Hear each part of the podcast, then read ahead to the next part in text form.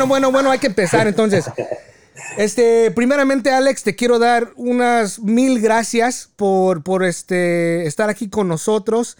Eh, creo que fue algo de, de repente y la mera verdad, ya pues llevamos que, Alex, 17 años que no, que no, que no cotorreamos desde que estabas aquí en el área de la bahía. Así es que. Mínimo, sí. Sí, así es que pues nunca la, la neta me imaginé que ibas a estar aquí, pero deja, déjales cuento de quién eres primero y pero de antemano muchas gracias.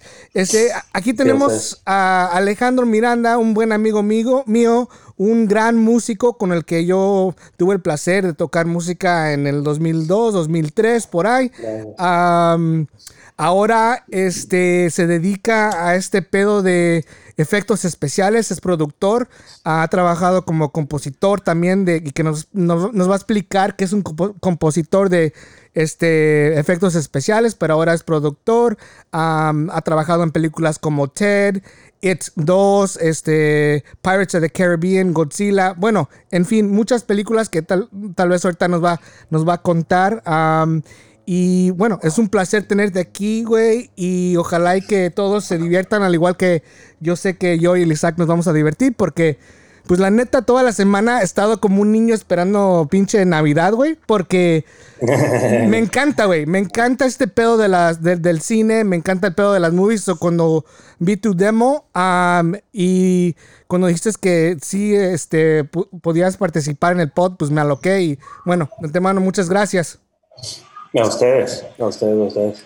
Este, creo que una de las cosas, creo que una de las cosas que, que todos quieren saber, güey, es que en sí, ¿qué es lo que haces y qué es tu título oficial? Porque vi tu LinkedIn y has tenido varios títulos a través de tu carrera de, de 8 o 9 años com- ah, como trabajando en esta, este pedo de las, de las movies, ¿no?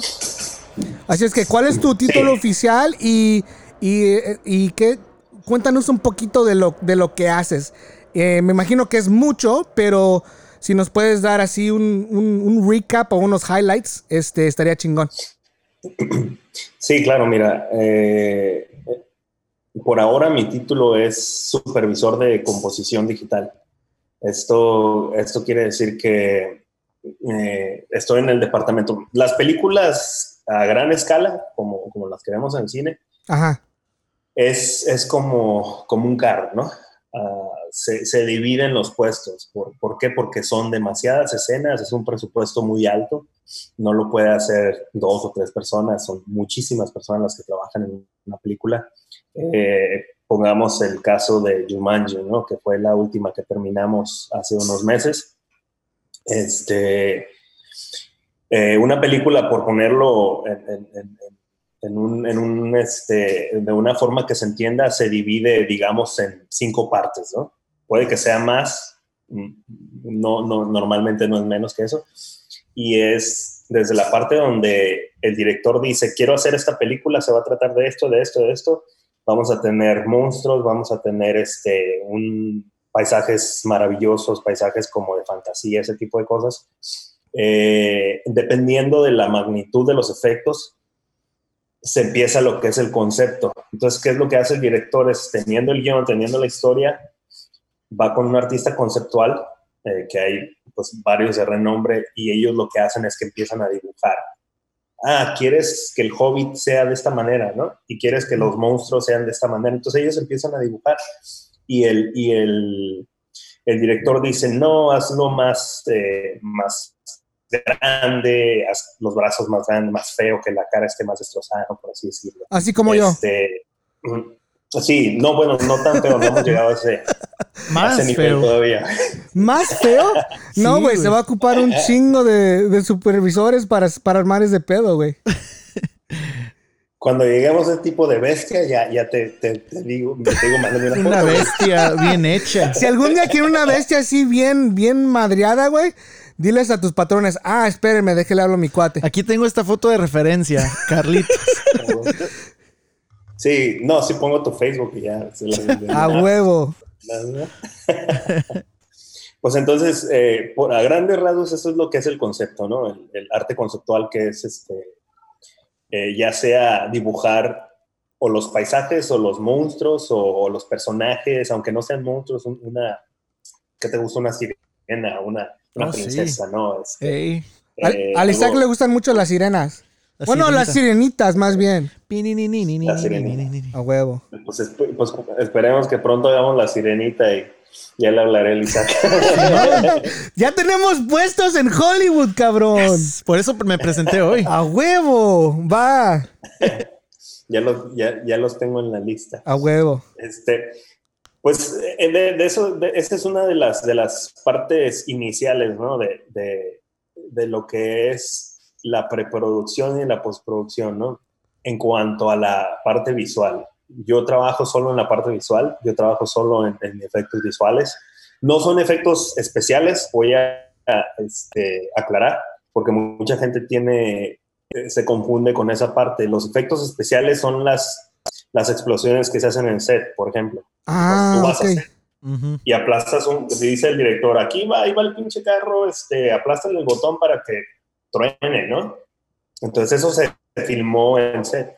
Nosotros todo lo que hacemos es postproducción en, computadora. Digital. Eh, y, manipulando la imagen, se puede decir. Eh, de ahí, ya una vez filmada la, la, la película y una vez que se editó y que el corte está final y que el director dice, ya esta es la, la edición final aprobada, entonces nosotros en, en, efectos visuales en postproducción empezamos a recibir cada escena, es escena y cortes shots, que se les llaman. Entonces digamos que una escena tiene 15 shots, ¿no? Y ya el director dice, de esos 15 shots, la mitad llevan efectos, ¿no? Entonces ya nosotros como estudio entramos y, y empezamos a poner, ya sea eh, que hay que quitar la pantalla verde y poner una extensión de una ciudad de época, ¿no? De los 50, de los 60, eh, poner un paisaje detrás, eh, poner agua, explosiones, este, fuego, todo ese tipo de cosas. Nosotros hacemos, ya en 3D empezamos a hacer los, lo que son este, modelos de ciudades o, algún personaje, alguna criatura, algún pescado, algún, no sé, lo que se te ocurra, un dinosaurio, eh, King Kong, ese tipo de cosas. Entonces, por ejemplo, poniendo un, un, ejemplo en, Jumanji, eh, fuimos alrededor de tres estudios los que trabajamos en Jumanji. Entonces, ah, digamos que un estudio en San Francisco hizo algunos changos que salieron en la, en la película. Es un estudio muy famoso, se llama ILM, es este George Lucas. Mm. Y, y, este, nosotros hicimos el avión de Jumanji, hicimos cuando aterrizó el, avión, este, eh, recreamos la selva.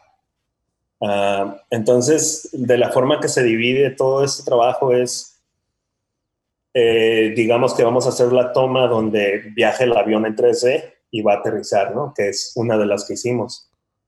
Ah, entonces el departamento de, de, arte conceptual ya tiene un dibujo de cómo va a ser más o menos aprobado. Se entra el departamento de 3D y empieza a modelar todo lo que es la selva, las palmeras, los árboles, todo eso. Este, y después nosotros recibimos lo que es la escena que se tomó en cámara con pantalla azul atrás y recibimos en mi, en mi departamento, que es composición, eh, recibo el 3D, agarro el 3D, agarro la, la, toma, elimino la pantalla azul, pongo el 3D y empiezo yo a acomodar y a hacer corrección de color, empiezo a aventar un poquito más de, de, este, de foliaje, árboles, ese tipo de cosas para que se vaya integrando, empiezo a corregir a la distancia, que se vea más lejos. Eh, eh, la parte de atrás, ¿no? Como lo veríamos en, la vida real. Entonces nosotros lo que hacemos es un seamless compositing, que, significa hacer que se vea fotorrealista, ¿no? Que, esa escena que nos dieron en 3D se ve todavía un poquito fake tal vez porque está muy perfecto todo, entonces nosotros empezamos a integrar, darle profundidad a las montañas de atrás y todo lo de enfrente, traerlo hacia enfrente, ¿no? Lo que está enfrente nunca va a tener el mismo de foco o la, la, nitidez de, lo que tienes enfrente, tiene más nitidez que, nitidez que lo que está hasta atrás. Entonces nosotros empezamos a crear toda esa, esa profundidad. El avión también, corregirlo, crearle el humo cuando aterriza el avión, crear como todas esas partículas que suben, ese tipo de cosas. Ahora, en la, en la escena, por ejemplo, este, la toma, una vez que perforamos la pantalla azul, pues hacer que todo se vea perfecto, ¿no? Los cabellitos de la, de, la actriz que están como corriendo o volando por el, por, el, por el viento que hay, todo eso se tiene que ver perfecto, que no, no se vea como cuando ven las noticias que está cortado, ¿no? Mm. o como en este, Zoom a veces. ¿Cómo en qué? Como en Zoom cuando pones una background. Ah, un background virtual. Se, ve así, te ves cuadrado a veces. Simón. Exacto, o, los youtuberos que luego usan su, su, su este, background, su green background, eh, lo cortan ellos mismos, ¿no? Se le ve todavía verde aquí todo eso. Sí, güey. Este, a nosotros nos pagan para que no hagamos eso. Entonces, lo que cuentas, güey, casi todo tiene este este, este jale que tú haces de, cambiar esa, esa, visión, porque pues hasta el humo de un avión, pues yo la neta veo y se ve súper real, güey. Creo que todos lo que vemos el cine creemos que pues sí, este, sí salió ese humo de ese avión, ¿no? Sí. Eh, eh, sí, es, es, este, los, los efectos visuales ya no son lo que eran hace 20 años ni lo que eran hace 10 años, ¿no? Evolucionan muy, muy, muy, muy rápido ha habido grandes películas hace, de hace 15, 20 años que hicieron trabajo muy, muy chingón. Y este, y, pero realmente es mucho el tiempo que se le invierte a una, a una escena o a una toma. Lo que tú vas a ver dos segundos en el cine, hay veces que a mí me puede tomar un mes, un mes y medio hacerlo. No mames, neta. wow. Sí, dependiendo de la, de la toma, ¿no? ¿Por qué? Porque eh, es mucho el nivel de detalle que nos exigen. O sea, eh, hay veces que yo tengo un equipo, por ejemplo, de, algunas personas, estamos trabajando en una secuencia, y, ya pasó todo un proceso desde 3D, desde arte conceptual, entonces nos llegan nosotros en composición y todo se tiene que ver perfecto, ¿no? Eh, a nivel de pixel por pixel. Haces zoom lo más que puedas hacer una imagen y este, este pixel no está bien, ¿no? Hay que arreglarlo y mientras dé el, presupuesto y el tiempo, ¿no? Hay películas que tienen menos presupuesto y menos tiempo y ahí es cuando se juega un poquito con, la calidad del, proyecto. Y, hablando, Alex, del presupuesto, porque me imagino que es, pedo, es caro, ¿no? Obviamente los salarios de todas las personas que hacen lo que tú haces, pero ¿nos podrías dar una idea eh, de lo que puedas compartir? ¿Cuánto cuesta, por ejemplo, vamos a decir, o cómo cobran por minuto, cómo cobran a los estudios? por minuto, por escena, y más o menos danos un ejemplo de una escena de cinco minutos donde hacen un jale, pues así chingón como el que estás mencionando, como cuánto cuesta. O sea, puedo comprarlo yo. Sí, yo creo que sí. Saca la cartera, güey. Si juntan el domingo de los dos, creo que sí. Y ya no me dan domingo. Es más, ya mis, ni mis padrinos se acuerdan de mí. No, güey. No, güey. No, pues yo tampoco me acordaría de ti, güey. Sé que portarse bien, pues también. Sí, a huevo. Oh, esa es la clave, ¿verdad? Sí, güey. So, si tienes más o menos una idea, yo sé que no estás en, eh, finanzas, pero tal vez una idea. Eh, sí, mira, las, los, presupuestos de, películas eh, taquilleras, los blockbusters, como, como les llaman, pues sí, son, son muy altos. En efectos visuales se pueden gastar desde 10 millones de dólares hasta 50 millones de dólares, dependiendo a veces hasta más, ¿no? ¿Tú una película o, eh, eh, un, nomás una, Una, película, pero solo en efectos visuales. Ok. Sin contar todo lo demás, que puede ser hasta más caro, ¿no? Holy shit. Está grave el asunto. Sí, no. Entonces, ni con domingo, ni nada. No, güey. ni aunque vendas tus sandalias de Jesucristo, no creo. no, esas son preciosas. Sí, no, pues hay que hay que juntarlo, nunca, nunca se sabe. Sí, cierto, güey. no, entonces sale caro, güey. Eh, dos, tres. y, y, este, no, pues creo que ya nos damos una buena idea de, qué es lo que haces, Alex. Este, ¿por qué no nos cuentas un poquito de eh, un proyecto que te haya gustado y uno que tal vez no tanto y que digas, no mames, no quiero volver a hacer un proyecto así por cualquier razón? Pero primero hay que empezar con algo positivo, así que digas, este proyecto me gustó un chingo y por esto es que, eh, me gustó.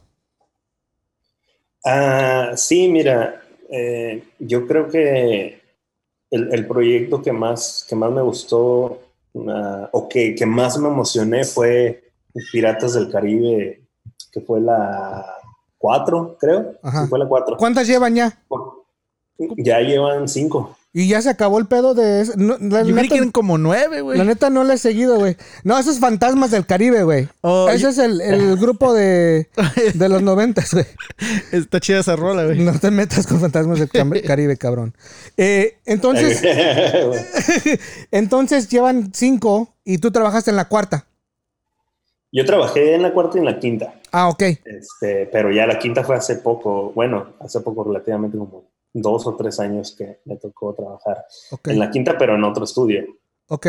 Este, yo, yo cuando empecé, bueno, para empezar, la primera película de Hollywood que hice fue en México. Entonces era, era como primero estar en el único estudio de Latinoamérica que trabajaba ese tipo de películas, este, que pues, en ese tiempo todo el mundo quería trabajar ahí.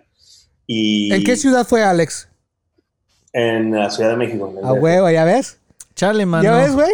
No, de- No de- dijo, no bueno, dijo, no de- dijo Guadalajara, güey. ¿Viste? La ciudad Espérame, de México espérame, dijo. espérame, güey. Tenemos un, uno aquí, es mi rival, güey. A veces me quiere ¿De, echar. de dónde eres tú, eh, Alex? A ver, a ver, ¿tú de dónde eres, Isa? Por- No, yo te pregunté primero. de Tijuana. Ah, ándale, de ¿También? Tijuas. Yo soy de Guanatos, de Guadalajara, Jalisco, México. Que, que por cierto, que por cierto ahora cumplen años mis chivitas, 100, 114. Feliz cumpleaños de mis chivas. Bueno, pues, Ya, ya están, ya están viejas, ¿eh? Sí, siguen jugando. Ahí andamos, pues ah, cayendo y levantando. con dos patas, pero ahí andan. Dodge patas. Dodge patas. Tú también tienes una Dodge patas. Yo sí, güey. Eh, los, los, los, este, los tapatíos y los chilangos se odian, ¿eh? no, no Entonces, sé. No, Bueno, no- no sé cómo, no sé cómo le hicieron para estar en el mismo cuarto ustedes. Es que, pues, hay cosas que no se, no se mencionan, ¿eh? Y como, como el, el podcast pasado, sí les cargué la mano a los chilangos y hasta yo me sentí mal. Dije, chin, ya la, ya la regué. Y después del podcast, este casi me quería agarrar a putazos. no, no es cierto, güey. Te iba a correr del podcast, pero no te iba a agarrar a putazos. Pues ya lleva tiempo queriéndome correr del podcast, nomás porque le echo carrilla. Con bueno, razón lo vi con un ojo morado. a huevo, güey. Bueno, güey, entonces llegas a la Ciudad de México y es donde empiezas a trabajar y es donde, donde trabajaste en esas películas.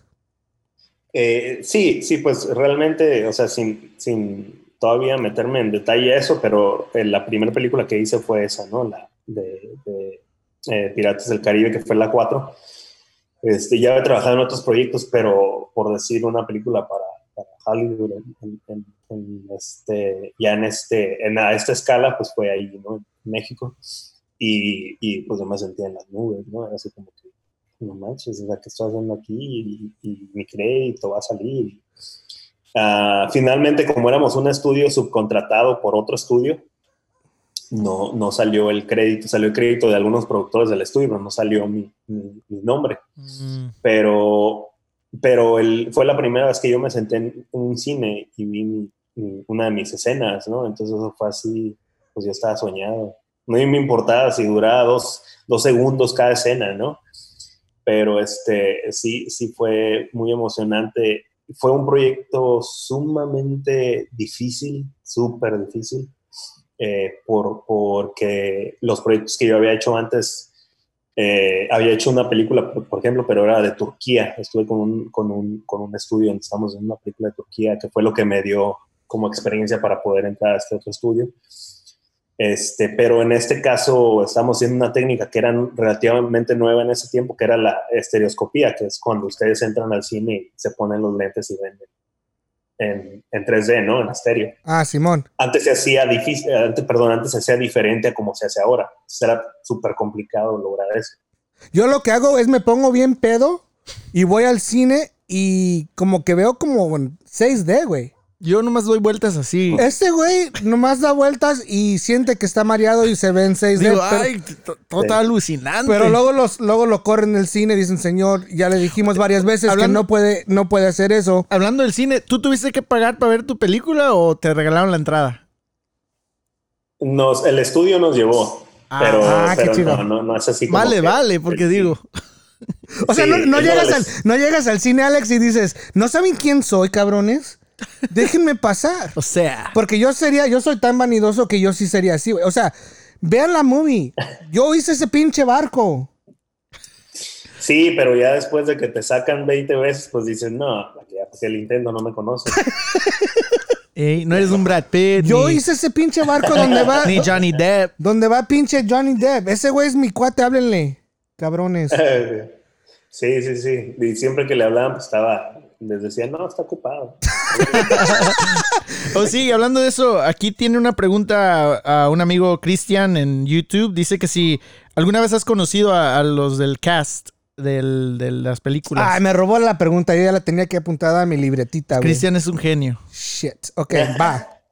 Sí, me, me- no, nosotros, repitiendo un poco lo que decía hace, hace, hace rato, es nosotros trabajamos mucho este, postproducción, no significa dentro de una oficina encerrado, pero lo, lo padre es que cuando ya llegas a cierto nivel que te toca ir a set, porque tienes que supervisar en set, pues sí te, te toca conocer algunos de los- del, del cast, ¿no? Ya cuando estás en, en la grabación. Mm, Entonces, este, a mí ya, antes eh, muy poco me había tocado en, en- en la Ciudad de México en unos, en unos programas que, que- que hicimos fuera, este, conocer a unos actor- actores ahí mexicanos, pero eh, lo primero que me tocó fue cuando estuve en Canadá, trabajé en la película de Maléfica y este era un estudio muy grande donde fue Angelina Jolie a, a, este, a visitarnos ujú.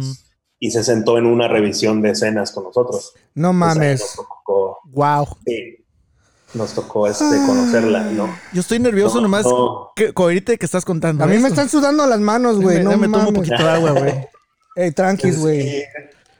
No, y de hecho nos advi- ad- advirtieron, porque realmente en el estudio pues éramos 500, ¿no? Ahí, este, y, y no, no todos están trabajando en el mismo proyecto. En un estudio puede, puede haber cinco películas a la vez, ¿no? Wow. Ah, En ok. estaba- en ese tiempo estábamos trabajando Godzilla, Spider-Man 2 y Maléfica al mismo tiempo, ¿no? Entonces, este, en una de las revisiones nos tocó que fuera Angelina Jolie, nos metimos ahí al, al- porque tienen como cines pequeños para revisar las escenas. Y este, sí, los supervisores nos dijeron desde un principio, hey, va a venir, no sean, no se fanaticen, para la chingada. No tiemblen. Ya me imagino, güey. Yo sí. Ay. Yo me, yo me, yo me perfumo, güey, me pongo mi pingüino. Me peino bien. Yo me persino, güey. O sea, no mames, güey. Yo sí, yo sí sería esa persona. Ey, muchachos, muchachos, por favor, no, nada de chiflar, nada de, de, de que no se le queden viendo. Yo estoy así con el teléfono más como. Y entonces, ¿qué pasó, Alex? Llega allí, ¿cómo fue ese pedo? Llega allí, ustedes están trabajando en la movie y luego. Este, sí, pues te digo, lo que pasa, lo que sucede es cuando estás trabajando en una película, pues cada a cierta hora, eh, ciertos días, digamos tres días a la semana, hay revisiones, ¿no? Entonces te dicen, te toca a las 2 de la tarde, ¿no? Ah, ok. Entonces el departamento de composición, que es el departamento que normalmente estoy yo, y, y ya entras al, al cine, al cine pequeño de la empresa, y, y ves tus escenas en pantalla grande, porque finalmente como todo lo que hacemos va a pantalla grande, pues las revisiones son una pantalla casi casi el tamaño del cine para que veas todos los detalles. ¿no? En la computadora algo se puede ver bien, pero una vez lo proyectas, salen detalles. Ah, ok. Este, entonces, eh, básicamente ella llegó a una de esas, de esas revisiones y nos tocó conocerla de vista. Eh, y a una anécdota de, de eso, eh, rapidito les cuento, es que ah, eh, en, las, en las revisiones que estábamos haciendo era una, una secuencia de una batalla de unos, de- del bosque contra unos soldados. Ajá. Entonces eh, había un rey con todos sus soldados y el bosque que era eh, el- el- los soldados de ella, ¿no? Ajá. Ella lo que hizo es de que abrió todo el bosque, se empezaron a salir los árboles y todos estos como criaturas empezaron a pelear contra los soldados de- del rey. Eh, en una de esas tomas se, se filtró una toma de un artista que le cambió el color a la toma por, por accidente. Entonces, este, ya pasó la revisión y después cuando terminó, eh, preguntó ella, eh, ¿por, qué, ¿por qué se veía esa toma de ese color, no? Como más verdoso, eh, cálido, algo así. O sea que lo notó. Lo notó. Y, y le dice el supervisor de efectos, le dice, no, este, disculpa, lo que pasa es de que esa era una versión vieja y se nos, se nos filtró ahí, no, no, no la actualizamos. dice, no, pero es que a mí me gusta esa. Y le dicen, no, pero esa es una versión vieja. No, pero es que así se debe de ver. O sea, ese es, la, ese es el look que yo ando buscando. Ah, y, fue, por, fue por error. Fue por error. Entonces nos hizo cambiar toda la secuencia. La cambiamos. Ahora. wow. Lo, lo, lo, chistoso es de que dirás, pues por una, una, actriz no tiene, normalmente no tiene ese poder, pero por alguna razón ella tenía eh, poder de, decir ciertas cosas en esa película. No, no, nunca supe muy bien, pero no creo que ayudó en, en parte de la producción. No, no, y es lo que te iba a preguntar, Alex, porque, bueno, cuando yo pienso de, del jale de un actor o una actriz, pienso que pues es en la, en la toma, ¿no? En, en, actuar y en la toma. Nunca yo me había puesto a pensar que ellos tienen decisiones así como la que acabas de mencionar. So, es chido saber que pues sí tienen en ciertas películas, me imagino, no sé si sea parte del contrato o lo que sea. Yo me imagino que es eh, por la señoría, si es un, un, actor o actriz que de renombre, que ya tengan mucha experiencia, a lo mejor tienen algún peso, ¿no? Así como yo. Sí, sí. Mucho peso. Es, es, un demasiado peso. Yo tengo sobrepeso. Eh, sí, el tuyo es sobrepeso. Eh. o sea, puedes opinar en todo, güey. Háganme más alto.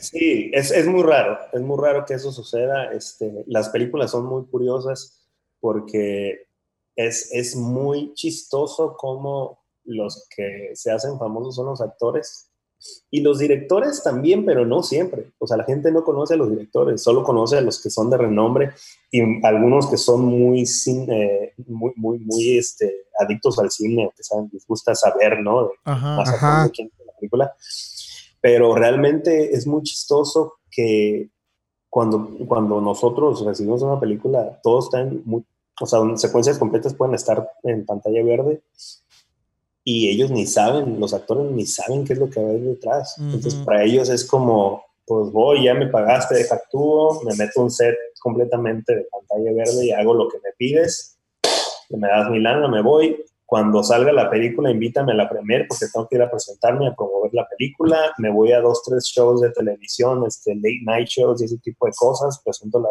hablo de la película, todo esto. Pero es muy chistoso porque ellos realmente no saben cómo va el proceso hasta que la ven ya realizada. Simón. Eh, qué interesante. No es muy común. No saber, por ejemplo, eh, qué interesante no saber cómo, cómo se mira a tu alrededor, eh, estar ahí como actuando. Ajá. Y llegan y ya está. O sea, ya la van a ver, pero ya en el cine con todos los demás. Y, me, es como, a ver, me imagino, puede ser como leer un libro, a veces que estás leyendo un libro y tú te estás imaginando la escena de cierta forma y ellos llegan y, ah, cabrón, pues está muy diferente a lo que me imaginé. Ajá. Sí, sí, totalmente, totalmente. Es como, digamos, mm, por ahí si grabas una canción y cantas, ¿no? Y cantas sobre la maqueta o lo, lo, que está muy crudo o no está ni producido, lo cantas y luego después vienen músicos profesionales y lo cambian todo y hacen todo en orquesta y llegas tú ya a escuchar lo que cantaste, pero ya con todo este orquestón detrás, y dices, ah, cabrón, no me lo imaginé así. Ah, sí, sí soy bueno. ah, chinga, sí largo. Ah, cabrón, sí sé cantar. me imagino que así es Alejandro Fernández, güey. Y Chente, ¿no? No, Chente sí sabe cantar, güey. Oh. Chente sí sabe cantar, güey. ¿Sí? ¿Chente? Sí, güey, no seas culero. No te creas. Ay, pero no te enojes. pues es que es Chente, güey. Chente es, Chente, sí. Es el. ¿Cómo, cómo dice? No es el hijo del pueblo, no, ese es otro güey. Pues Chente es Chente. Chente es Chente, güey. Eh, a Chente se me hace que no lo afinen. No. No. Ese güey. Está afinado. Que por cierto, ya no canta, ¿verdad? El Chente. Nomás en YouTube y Facebook. En el Facebook. ya, ya no hace giras ni, ni nada de eso. No, pues ya está viejito, güey. Sí, güey. Ya, ya, ya, está, ya está muy grande. Sí, güey. Pues, ¿y qué otra? Ya, que estamos en el tema, iba a preguntar yo también, ¿qué otra que nos puedas dar que sea una historia tal vez, eh, no jugosa, pero algo así que nos puedas... Eh, un eh, escándalo de primicia. ¡Wow! Alguien que aventó algo así al, a la, a la, al screen y que diga, no, no me gustó esta toma y que le aviente algo o algo así. Que nos puedas contar sin meterte en pedos, pues. O, una, o tal vez alguien que conociste y que te que fue muy este, buena onda, porque creo que también uno ve a los actores y a las actrices y pues no sabe, uno no sabe cómo, cómo son. Eh, o director. O un director o una historia así que nos puedas contar que pues la neta uno nunca va a poder este, ser parte de ese pedo. Eh, eh, fíjate que no, no, no me ha tocado tantas, así personalmente no me ha tocado tantas historias locas me ha tocado mucho con, con, los departamentos, ¿no? Este, tal vez problemas o cosas que surgen, pero eh, he escuchado muchísimas. El, el, el, cine creo que en, en, Los Ángeles, que es donde estoy ahorita, se calmó mucho a lo que era antes, porque antes era, pues como todo estaba aquí, era muy caótico, ¿no? Este, pero creo que el haberse ido a diferentes países como que lo neutralizó mucho lo hizo más a distancia en cuanto a efectos y, producción. Mm. Pero este, ah, he escuchado muchos, muchos rumores o, historias de, colegas que tengo que tienen muchos años trabajando en esto. Este, más aquí en Los Ángeles, trabajo con gente que tiene 30 años, ¿no? En el medio, que trabajó en la primera de, de Jurassic Park, por ejemplo que, este, tienen, tienen muchas anécdotas, pero no, no me ha tocado algo así muy, muy caótico. Este, creo que alguna de las, de las, eh, de los puntos que tal vez me sucedieron eh, eh, durante proyectos que, que, trabajé es, más recientemente, yo soy muy fan de una, de una serie que se llama Better Call Saul. Mm. no mames, I love it, I love it. ¿Te gusta también? ah, pues en esa serie, hace poco eh, me tocó ir a, grabar en set. Entonces, de repente, un día llego al trabajo y me dicen, ¿sabes qué? Este, te vas a tener que ir a supervisar en set la, la, serie de Better, Better, Call Saul. Y me dice la, la productora, ¿no? Eh, una serie, me dice una serie que se llama Better Call Saul. Y yo, Better Call Saul, la, o sea, la Better Call de, de, sí. O sea, estabas confirmando que, que esa era. Ajá, porque me lo dijo así como que sí, creo que es esa. Y luego le digo, ¿sí sabes cuál es? No? Y me dice, no, fíjate que no, no le, no y, y, tú sí sabías exactamente quién era. Y para la gente que no sabe, eh, me imagino que sí conocen a Breaking Bad. Ah, básicamente es un personaje que salió. El el, abogado de Breaking Bad y luego el, personaje era tan interesante que decidieron hacer una serie sobre solamente sobre él y su historia. Yo la empecé, no, no la he acabado, a lo mejor ya... Está chingona, güey. Ya que la mencionó aquí Alex, a lo mejor yo la, la voy a ver. Entonces te dicen, hey Alex, tienes que ir a supervisar y luego, ¿qué, qué pasó? Sí, no, pues eh, inmediatamente dije, no, sí, sea, huevo, pues sí, sí, voy, ¿no? Eh, tuve que ir a, a Nuevo México. Oh, no era en Los Ángeles, tenías que viajar. Sí, sí, no, yo ah. fui a Nuevo México, o sea, peor, perdón, mejor aún, ¿no? Era así como que, ay, voy a ir allá donde hacen, donde hicieron Breaking Bad, ahí se hace también este Better Call Saul. Ah, chingón. Entonces, este, me tocó hacer las, las, eh, las juntas, ¿no? Con, con el equipo. Entonces me, me, me, me, tocó conocer a Vincent, que es el director de Breaking Bad, por medio de, de, de conferencia. Este, y pues lo primero fue así como que pues, Vincent y me gusta, ¿no? Y, yo no me pongo, eh, lo raro es de que yo no me pongo nervioso a menos que sea un proyecto que me gusta, ¿no? Ah, ok. Mm. Pero este, solo íbamos a supervisar un par de escenas porque no, no tienen muchos efectos esa serie. Ajá. Y este, ah, hablamos de las, de las escenas con el director de fotografía, con los productores, este, estaba ahí el director y este, bien buena onda, como cualquier otra persona. Hola, ya sabía mi nombre. Hola, Alejandro, ¿cómo estás? Este, sí, mira, ¿qué nos recomiendas aquí? ¿Cómo le hacemos acá? Este, ¿Qué crees que vamos a necesitar? Entonces ya me plantearon la escena.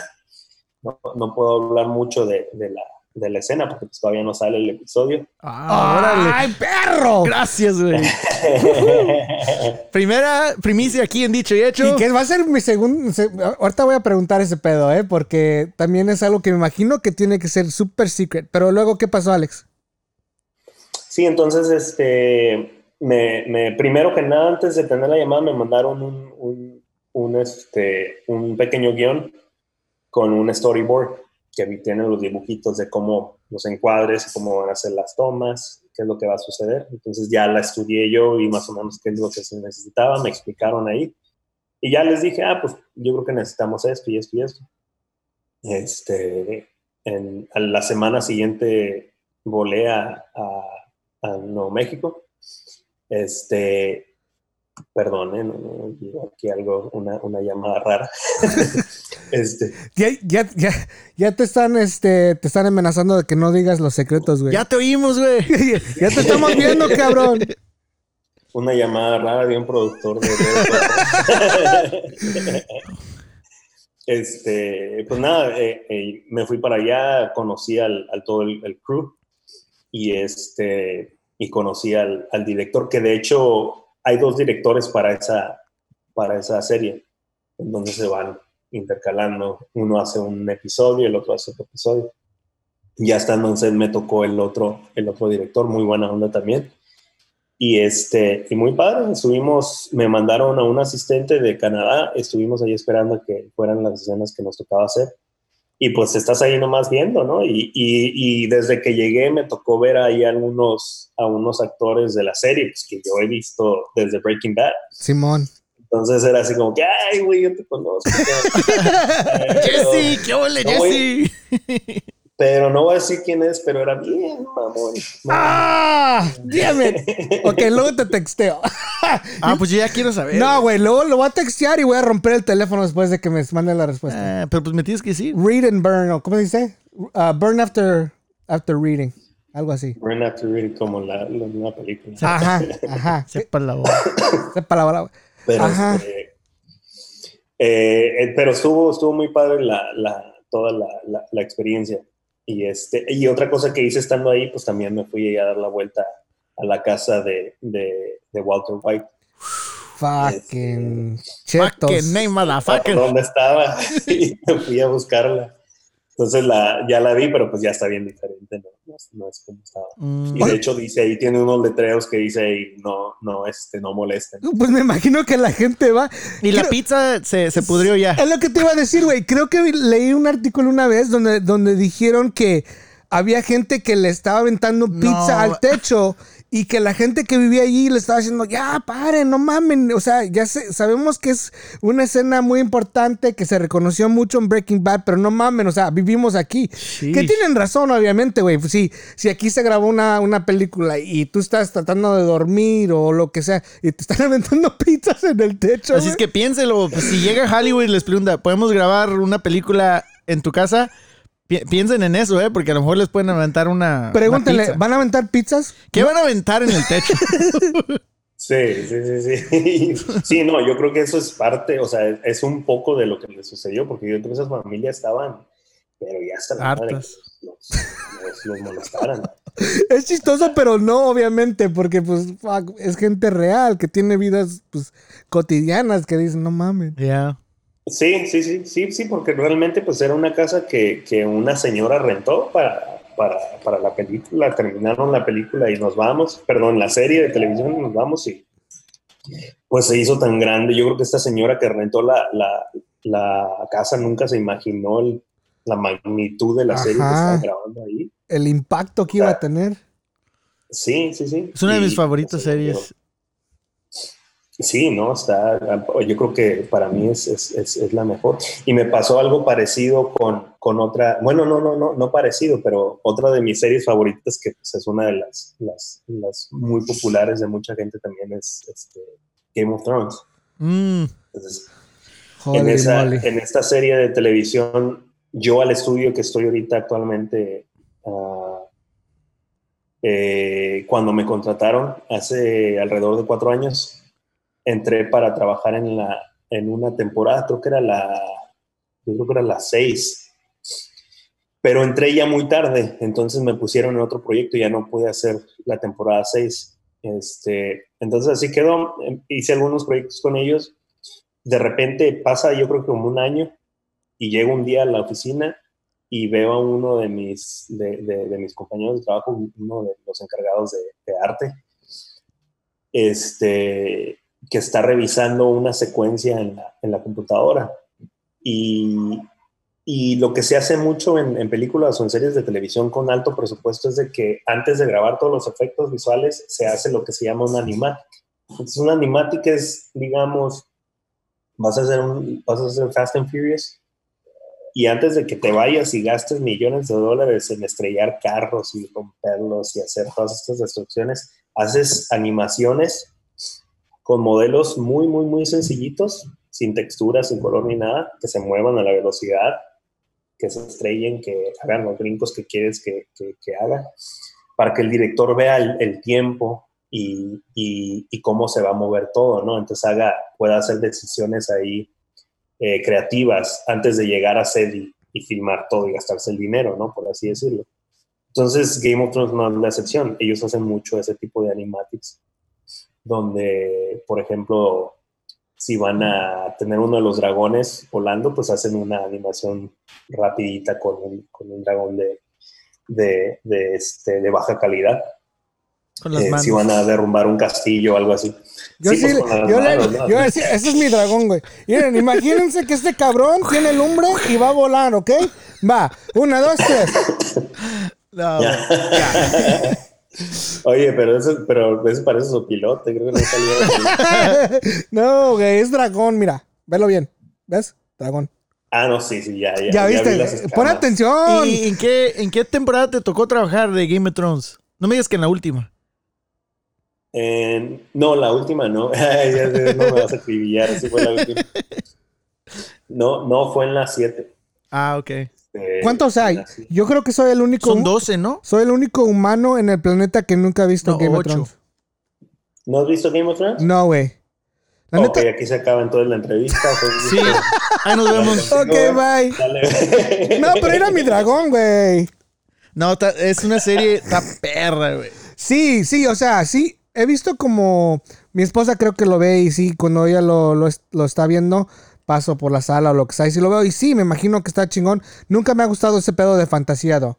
Como otra cosa que tal vez voy a decir y de veras tal vez se acabe la entrevista es que nunca he visto a Harry Potter. Mm, no, ahí no se acaba. Ah, ahí sí me pasas. Yo conozco gente que también no, no visto Harry Potter. Bueno, pero... en sí, o sea, todo ese pedo de como de fantasía y todo, eh, pues no, no, no, no me la. Y yo soy el segundo el que no tengo la mente abierta.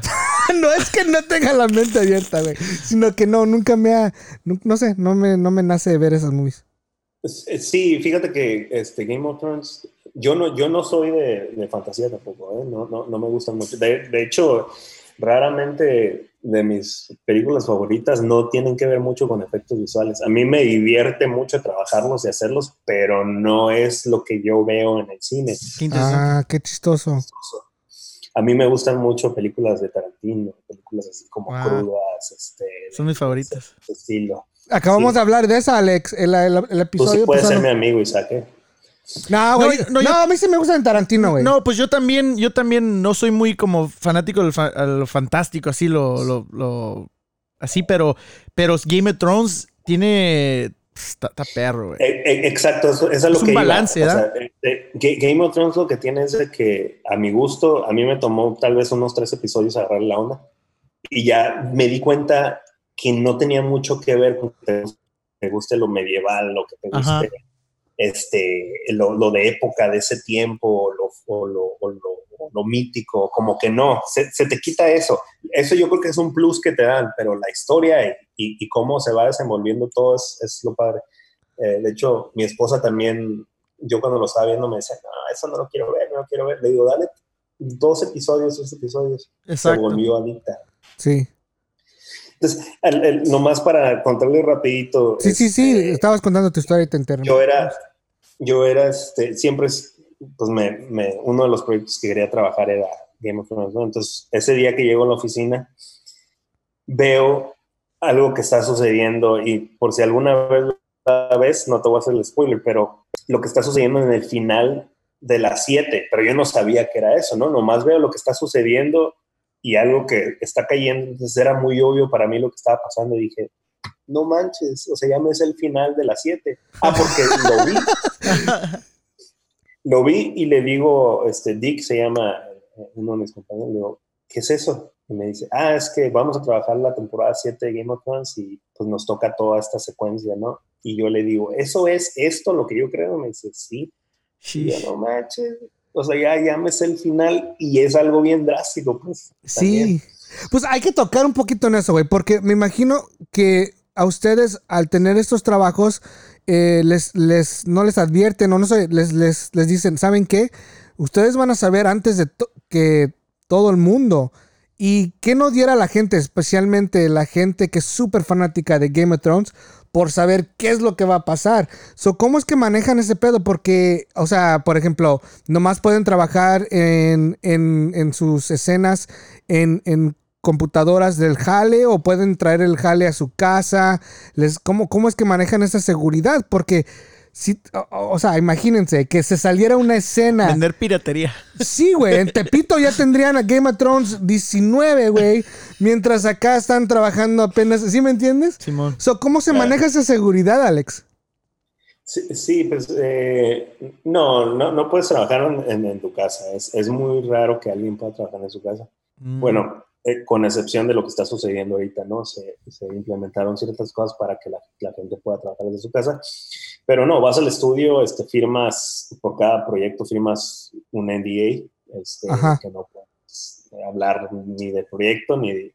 Puedes, muchas veces puedes decir en lo que estás trabajando si ya se sabe que existe el proyecto. Por ejemplo, ya hubo un, un trailer, ¿no? O ya está en IMDb. Ajá este, o ya la gente sabe que lo están haciendo porque ya se anunció algo, entonces tú puedes decir, sabes que estoy trabajando en el proyecto, pero no puedes decir de qué se trata, cómo va la cosa, este, se supone que no puedes hablar nada de eso, y pues, mucho menos mostrar imágenes, eso, eso está, eso sí te metes en problemas legales y llega a suceder, y, y este, ha sucedido, hay casos, son muy pocos, pero sí ha, se ha sucedido en casos donde gente se mete en problemas, y pues sí les va, les va mal porque pues ya no les dan no les den trabajo. Hubo un artista eh, que era, creo, de Francia, está trabajando en la película de Superman y eh, creo que tomó una foto con el teléfono a su pantalla. Fuck. Y eh, en sus vacaciones se fue, creo que a Francia, este, dio una conferencia ya de, de, que, ah, pues estoy trabajando en tal película, entonces enseñó la imagen. Uf. Eh, creo que la puso en el proyector donde estaba poniendo como su demo reel y ese oh tipo de cosas. Entonces, digamos, sale, pues si saliera nomás en el, proyector y la gente la ve y ahí se queda, pues, o sea, puedes tener suerte, ¿no? Y ahí queda nomás. Pero el problema fue que creo que alguien le tomó foto al proyector, sale la imagen de Superman y se va al periódico. Entonces en el periódico ponen artista de tal parte de Francia, trabaja en tal proyecto, ponen la imagen, entonces se queda, creo que Sony era en ese tiempo. ¿qué pasó con él? Luego, luego, luego lo, lo este, localizaron a, este chavo, sí se metió en problemas. Qué cagadota le han de haber puesto. Holy moly. Sí. wow. Es, raro que suceda eso, pero sí, sí llega a pasar. Yeah. Wow. Este, vamos a, regresar la cinta un poquito, Alex, porque eh, la última vez que yo te, que tú y yo en persona este, convivimos, pues como había dicho al principio del show, hace fue 17 años. Este, y en ese tiempo tocábamos música. En sí, tú no hubieras empezado en este pedo de, del cine y de, de estos, este, estas cosas que haces ahora para tu carrera. Ajá efectos visuales. ¿Cómo es que te nació, número uno, tomaste clases? Yo sé que tu primer jale fue en la Ciudad de México, que también es algo que quiero ah, tocar eh, sobre este, sobre tu historia y tu carrera, pero ¿cómo es de que llegaste a México o qué, te, te, nació por decir, ok, quiero hacer esto en el cine? Porque es algo muy específico, obviamente. Sí, sí, sí, sí, este, sí, pues de hecho estoy de acuerdo contigo, desde hace 17 años creo que no platicamos, tú y yo, bueno, platicamos hace unos días sí. este, para ponernos de acuerdo, ¿no? Y saludarnos y todo esto. Sí. Pero, pero es que yo creo que los últimos 17 años desde que te vi ha pasado más que, o sea, yo creo que nomás en, en 10 años después de que te vi pasó mucho más de lo que he vivido antes de eso, ¿no? Sí, sí. Entonces, es, es, es, es, yo creo que necesitaríamos varios de estos para poder contarte No, todo. no, sí, sí. Pero, Pero- tal, pero- tal- tal vez qué fue lo... la- Va a ser las- una serie. a huevo. ¿Qué, qué fue lo Sí, que ah. dijiste? Ok, voy a tratar esto. O... Sí, no, cla- claro, mira, este, primero que nada, cuando, cuando, cuando me fui yo de la, ya es que vivía en el área de la bahía, estaba viviendo por ahí por, por Richmond Simón. Richmond. y, y luego viví en Milpitas también, Simón. con Julio, un amigo que teníamos. Simón, sí me acuerdo. que, que- que he hablado con él. Este, y después, de repente me pegó lo que era y me dijo mi familia, oye, ¿qué onda? ¿No te quieres regresar a San Diego? Porque ellos viven allá. Este, pues sí, ya no tenía trabajo en ese tiempo. De hecho, y tú y yo llegamos a trabajar en la misma empresa. Simón. Sí, sí, sí, Este, sí. Entonces, yo, yo después de que dejé de trabajar en esa empresa, duré un rato como que medio freelanceando en dos, tres trabajos, pero me fue eh, este, difícil encontrar trabajo porque pues en ese tiempo yo tampoco tenía papeles y estaba en, en Estados Unidos y era, era difícil, ¿no? De esa, de esa manera. Simón, que quiero hablar un poquito de Eh. eso después de tu historia, pero sí. Sí, sí, sí, eso, eso fue un factor súper... eh, eh, sí había la manera, ¿no? Pero eh, era, era, era muy accidentado todo lo que uno puede hacer, ¿no? En esa, en esa, esa situación y, y- y costaba trabajo eh, destacar porque pues las oportunidades se te cierran un poco, ¿no? Cuando, cuando no, no- no tienes este, los papeles, eh, eh, estás de una manera indocumentada, ¿no? Es algo que me tomó tiempo hablarlo, ¿no? Pero este, eh, creo que tú lo sabías, yo te lo había contado. Sí, sí, sí. Entonces, me regresé a, a- a San Diego y, y, este, estando allá, tuve algunos otros trabajos y creo que fueron después de dos años que fui para allá. Yo tuve un problema migratorio precisamente y básicamente me, me salieron, ¿no? Como dicen de, de Estados Unidos. Sí. Y yo terminé de regreso en Tijuana en ceros. O sea, y yo ya en ese tiempo yo ya tenía que haber sido unos 24 años más o menos Ajá. casi 25, y era así de una depresión cañona, ¿no? Dije, no mames, o sea, puta madre, ya había durado, o ¿qué habrá sido? Unos 6, 7 años en Estados Unidos. Sí, o sea, Y ya tenías tu vida, ya tenías tu vida aquí, güey. Yo me acuerdo que pues tocábamos juntos, tenías tu jale, güey, vivías aquí en el área, o sea, más que nada me imagino que tú pensabas quedarte más tiempo y, este eh, hacer más cosas aquí en, los United States, ¿no? Sí, bien cabrón. Eh, yo creo que a todos nos sucede eh, cuando uno entra a Estados Unidos. las cosas son muy diferentes a México, ¿no? Allá hay mucho más oportunidad. Ahí no necesitas tener el mega trabajo para que te vaya relativamente bien. Este, entonces vives, te, te- te acomodas, te, te sientes cómodo. No es necesariamente lo mejor. Después me enteré porque pude vivir más pero te acomodas y dices, pues bueno, trabajando en maquila no me va tan mal, ¿no? Puedo hacer eso y no me va tan mal, ¿no? Entonces es como, yo creo que a muchos mexicanos nos, digamos, Estados Unidos es, aquí vivió pues mi generación de tal a tal y por qué yo no, ¿no? Y, y- y muchas veces no intentamos buscarle por dónde, este, ya sea porque no podemos encontrar las oportunidades por, por- por cuestiones migratorias o, o porque por, por X o Y, ¿no? Presión. Entonces, este, sí, sí, sí. Eh, yo cuando regreso a, a- a- a Tijuana empiezo a buscarle y, y- y empiezo a, a tratar de ver en- de a qué me voy a dedicar, ¿no? Porque allá no hay de que me voy a una maquila o me voy a cualquier trabajito y me van a pagar bien. Simón. No, pues no se va a ganar una miseria. Este, entonces empecé a buscar trabajo cuando estaba allá. Primero que nada estaba súper deprimido, ¿no? Entonces primero dejé que se me pa- pasara la depresión, este, lloré lo que tenía que llorar y, y este, me fui a trabajar a un call center eh, a, a responder llamadas eh, para clientes de Estados Unidos. Entonces utilicé un poco del inglés que sabía para poder Qué ganar un poquito más, ¿no? Qué ironía, ¿no, güey? O sea, te, te, te deportan, Sheesh. te vas para México, o lo, lo caiga, como, la, como le quieran poner, te vas a México y terminas trabajando en un pinche call center de, de customer service para gente aquí gringa, pues. Hello. Like, what the fuck, güey. Like, la ironía de ese está, está cabrona, güey. Sí, sí, sí, sí, sí, no, es, es, es y también deprimente, ¿eh? porque este, eres, es primero que nada aprenderte pues todo un diálogo y todo, todo un sistema de cómo funciona el servicio al cliente y, y que te traten de la chingada.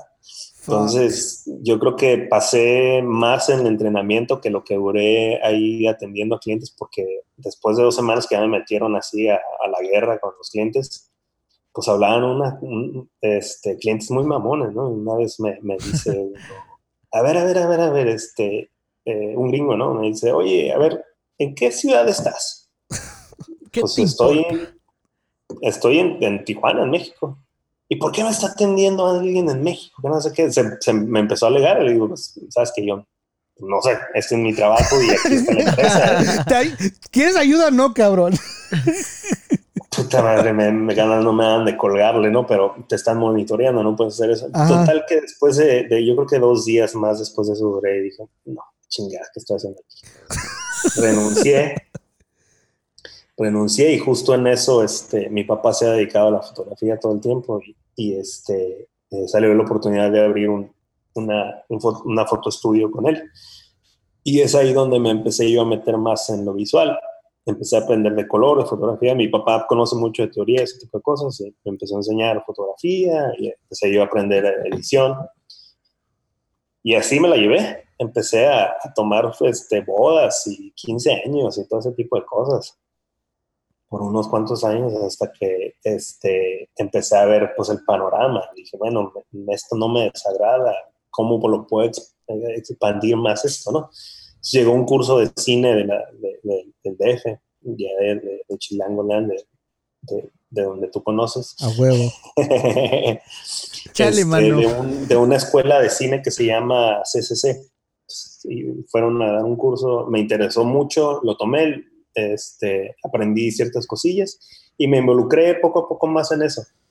Eh, empecé a trabajar después en una casa productora donde conocí un amigo que hacía 3D y había muy poca gente que lo hacía, ¿no? Entonces, a mí me, llamó mucho la atención el programa, hacer los modelos en 3D, los personajes, edificios, todo ese tipo de cosas. Pero se me hace muy difícil. Entonces una amiga una vez me contó, me dice, eh, hay un curso de una escuela en Canadá que acaba de abrir en Guanajuato. Este, y se ve muy buena, ¿no? Pues luego, luego llegando a la casa revisé la página y dije, órale, qué padre. No tenía el dinero, pero dije, pues es ahora o nunca, ¿no? Ya tenía como 27 años más o menos. Simón. Dije, no lo pensé.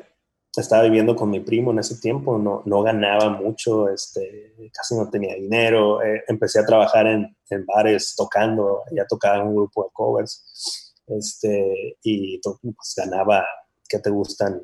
500, 600 pesos la noche, ¿no? Que son que ahorita como 30 dólares más o menos. Entonces, este, vendí mi carro, vendí micrófonos que tenía, que había comprado precisamente allí en, en este, en, el Cerrito, en, el Guitar Center. Que ya no está, güey. Ya lo movieron a M. Ya no está, ya lo, ah, ya lo quitaron. Sí, güey.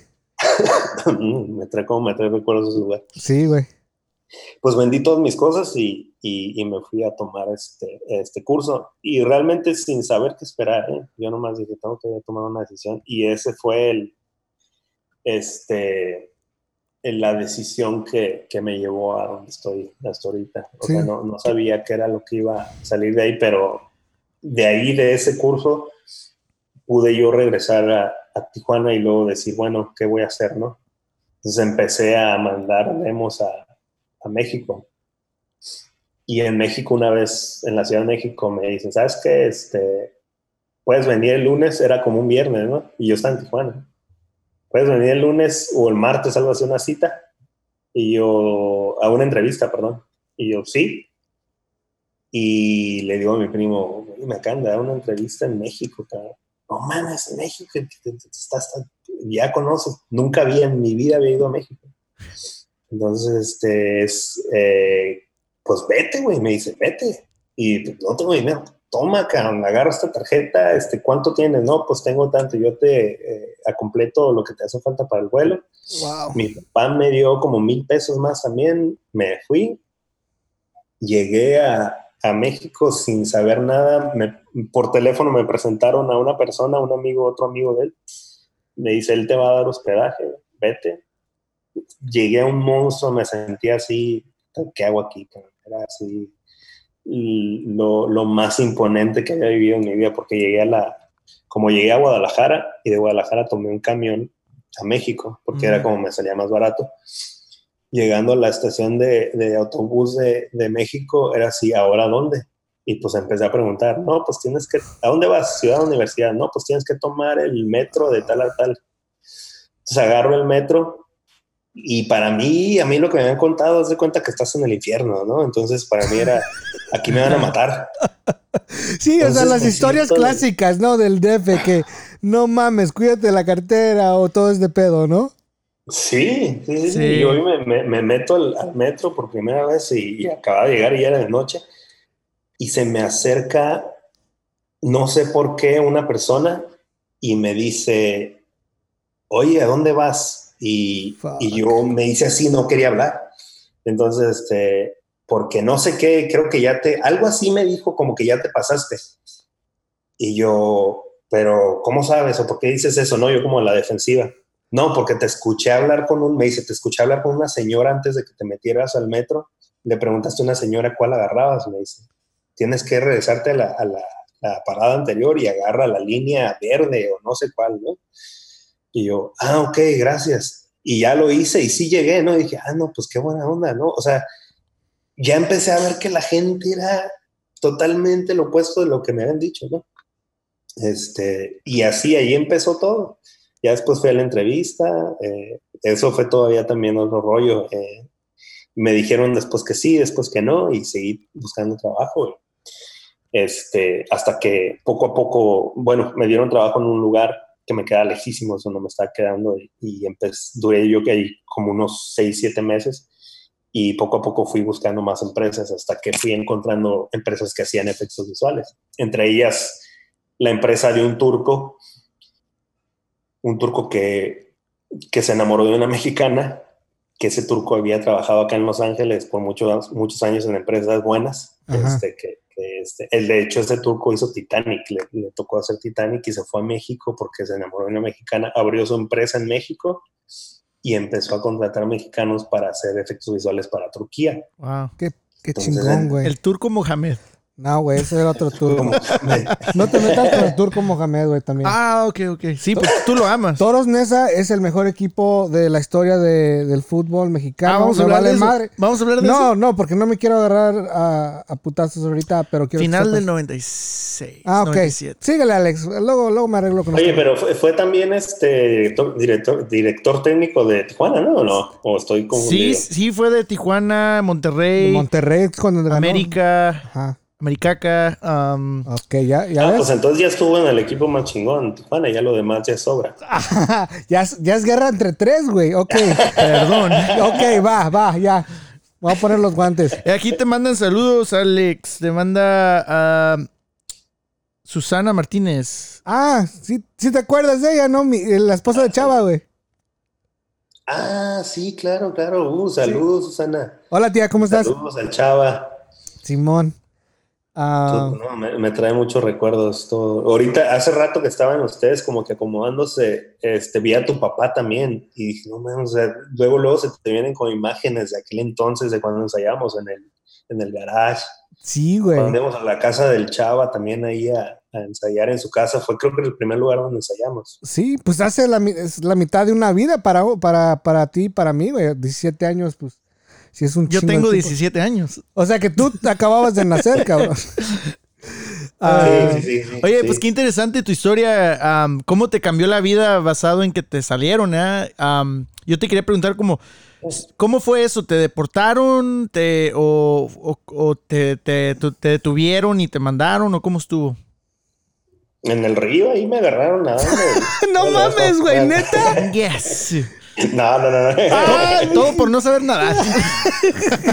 todo, por no, todo por no traer flotadores. Sí. no traías tus donitas, güey, en los brazos. Y me, me, me faltaron las donitas. No, este. eh, No, fíjate que, que, que yo creo que es una de las cosas que, que agradezco que haya estado de esa manera, la- pues parte de mi vida en, en Estados Unidos, porque me hizo valorar muchas cosas, ¿no? Ajá. Este, y me hizo mucho como tener esa sensibilidad con, con, con personas que, que siguen teniendo esa situación y, y, este, y que, que la pasan muy, muy difícil, ¿no? Este, hay muchas personas con un potencial muy grande que, que desgraciadamente esa es un- una barrera para poder tener mejores oportunidades. Sí. Este, y yo te confieso que cuando, cuando regresé para allá dije, mm, cuando me hice la idea que tenía que ya estar en México, dije, en mi vida regreso a Estados Unidos, voy a hacer, ya cuando vi que sí se podía en México, entonces dije, no necesito nada allá, ¿no? Ahora las cosas cambiaron, pero, pero agradezco volver a tener la oportunidad y ya de otra manera, este, diferente, ¿no? Pero bueno, regresando a, a tu pregunta, fue muy, muy rápido. Yo iba, eh, ¿Se nos desconectó? Eh, no, creo que no, Alex, este, nomás fue el único que se que se desconectó. A ver si ahorita se vuelve a reconectar. Sí. am, ¿Más preguntas? Sí, aquí hay varias. ah, Evan Schwartz, Ajá. que ya lo tuvimos en nuestro segundo episodio. Ajá. Tiene una pregunta muy, muy específica, técnica, de sobre si alguna vez ha utilizado software de videojuegos para desarrollar algunos efectos visuales Ok, para las películas. So, estaría chido preguntarle. ok. Y mi carnal Edwin también dice que cuáles son sus tacos preferidos. Como hablamos de tacos el, el- el episodio pasado, estaría chido preguntarle que él está ahí pues en la pura mata, ¿verdad? en México y, bueno, ahorita no, estuvo. Y en Tijuana también, ah, en Tijuana hay un, es parte del documental, ¿no? Sí, creo que sí. Eh, no, Sonora. Sonora, ah, bueno. ¿Qué más tienes por ahí? Eh. Cristian vuelve a preguntar ah, que si es cierto que eres igual de ilegal cuando regresas a México después de vivir tanto tiempo en Estados Unidos, debido a que no tienes identificaciones requeridas en México. ah, conseguir trabajo es fácil. Ah, es una muy buena pregunta. Güey. Yo, yo me imagino que conseguir trabajo, aunque tengas tus documentos, es difícil. Bueno, en general es En difícil. México. Ajá. Digo, puedes encontrar la- cosas que hacer, ¿eh? Abrir tu negocio, lo que sea. Pero me imagino que teniendo documentos o no, está tan poco difícil agarrar jale en México. Es por eso que mucha gente busca venir para estos rumbos, ¿verdad? Para el norte. Pero pues, no sé, estaría bueno preguntarle a aquí a Alejandro cuando se conecte cómo le tocó a él, ¿verdad? Sí, bueno, vamos a ver si se conecta de nuevo. Estamos viendo a ver que si se conecta. Mándenos aquí preguntitas. Estamos, ¿cómo está el calor? ¿De dónde nos, nos, nos ah, sintonizan? ¿Dónde se conectan? Aquí ya está calientito el asunto. Ok, vamos a ver.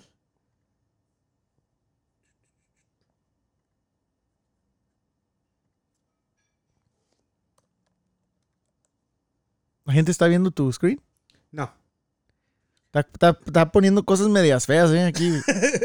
Están viendo eh, la camarita. ah, bueno. No, pues sí. Muy interesante la historia de, de Alex. Sí, y es que la, la cosa es que uno nunca piensa, güey, que. eh, uno piensa que pues está en una posición, pero no, no sabe su historia, ¿me entiendes? O, Sí. Sí, lo que yo tomo de su historia es que fue como en cierta forma una bendición, ¿verdad? Que, que es- pues, lo hayan deportado, lo hayan sacado del país. Ah, suena medio eh, fuerte eso, ¿verdad? Porque pues ni- ninguno de nosotros quisiéramos salir de este país o ser separado de nuestras familias. ah, o de nuestros trabajos, nuestros amigos. yo estuve muy cerca de ser deportado. Tuve la orden de deportación a los 11 años y nunca, nunca salí del país, pero me acuerdo que me imaginaba que, qué feo, ¿verdad? Que dejar a mi familia. De seguro mi vida hubiera tomado otro, otro camino y como aquí hablando con Alejandro, su, su, su, su vida dio un cambio. Fue muy fuerte y muy duro, pero al fin de cuentas su camino, su destino ya estaba como preparado, ¿verdad? Me imagino, él nunca se imaginó que iba a trabajar en Hollywood. Ponte el micrófono para que te oigan. El micrófono. Él, él nunca se imaginó que iba a trabajar en Hollywood porque, pues, a mí no está ahí en las escenas cuando la están filmando, pero sí, sí. es parte de Hollywood, güey. O sea, su jale es súper importante. Sí, no, y, yo digo, a mí lo que es, cómo su, su, su trayectoria, cómo, cómo llegó a, eso. Nunca dijo, oh, quiero ser un, director de efectos visuales. visuales.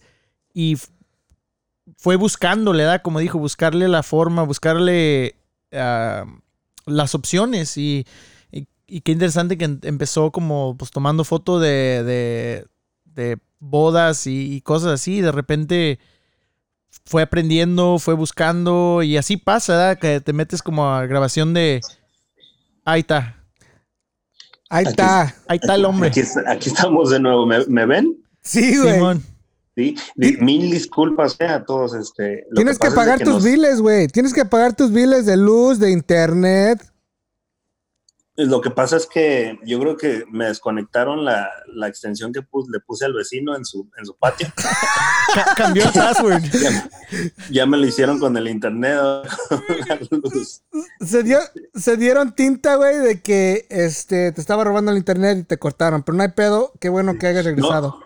Sí, lo que pasa es que nos acabamos de, mover a, una, una, casa y este, yo creo que este outlet no estaba, no estaba cargando mi compu y de repente se apagó. No hay pedo, qué bueno que ya estás de nuevo. Um, so, y, entonces, Alex, ¿por qué has trabajado en México? Es donde empezaste, pero luego llegaste a Canadá. Eh, sí, sí, de hecho, después de eso, después de estar en México, este, tuve la oportunidad de irme a, Canadá, primero a Montreal. Ah, eh, muchos de los, cuando estás trabajando en México, pues muchos, muchos de los artistas también buscan eh, dar el salto a Canadá, porque Canadá lo que sucedió es que eh, cuando California cambió sus leyes en cuanto a las películas y, el, y los, los, impuestos y todo ese tipo de cosas que ahora es muy caro hacer los efectos acá, Canadá empezó a dar incentivos este, económicos. Entonces ya las producciones hacen muchas, muchas de sus películas allá.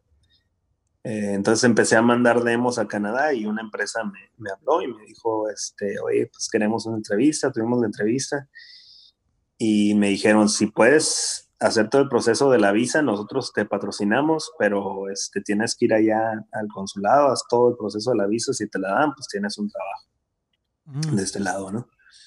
Entonces, este, finalmente hice todo el proceso, me dieron la visa de trabajo y me fui a, a Montreal, estuve por allá como un año en una empresa, después me fui a Vancouver, eh, a otra empresa a trabajar en Vancouver, y, este, y regresé a México, a trabajar otro rato, porque soy bien terco con México, siempre ando como que regresando ya después de haber. ya que había salido, güey. Tú, no quieres irte de México. ¿Qué pedo? ¿Ya, ya, te había, ¿Ya te habían hecho el paro y dices, no, me tengo que regresar a comer mis tortas y mis tacos? ¿O qué pedo, güey? Es que los tacos no saben igual en otras partes. ¿Cuáles son tus favoritos? Oh, sí, ya preguntaron que. Ah, bueno, hay varias preguntas, pero una es de cuáles son tus tacos favoritos. Miren, eh, ¿saben qué? La, comida en México es una religión, ¿eh? Sí. No, sí, a huevo. En, México todo mundo tiene lo mejor de donde sean. Los chilangos van a decir que tienen los mejores tacos. Este, Porque es cierto. Los zapatillos van a decir que tenemos los que tienen los mejores tacos. Los tijuanenses. Tortas ahogadas, tortas ahogadas acá. En, en Guanatos. Entonces, yo, yo aprendí con, con el tiempo y con los años en ya este, eh, no meterme ah. en, pleitos de comida. No, pero, pero, ¿cuáles son tus favoritos? Pero debes pues? tener unos favoritos. No, no, no estamos diciendo cuáles son los mejores. ¿Cuáles son tus favoritos? No tiene que ser. Mis favoritos son unos tacos que se llaman tacos del Frank. Frank. Pero de, pero ¿de qué son? ¿De qué carne o de qué estilo? A mí me gusta mucho el taco de asada y el taco de, de lengua. Ah, aquí alguien dijo en, en este Armando Mota Dijo de lengua. Sí, no, pues es que son. Eh, el, problema con el taco de lengua es que no, no en todas partes sabe bueno, porque como puede tener el sabor muy fuerte, eh, o sabe muy bueno o sabe malo. Mm. Este, bueno, en, mi experiencia. No hay entre medio. creo que no. Este, y, y, es algo chistoso porque creo que hay mucha gente. Yo creo que más los que no son mexicanos se les hace raro que comamos tacos de, o la lengua. La lengua. Eh.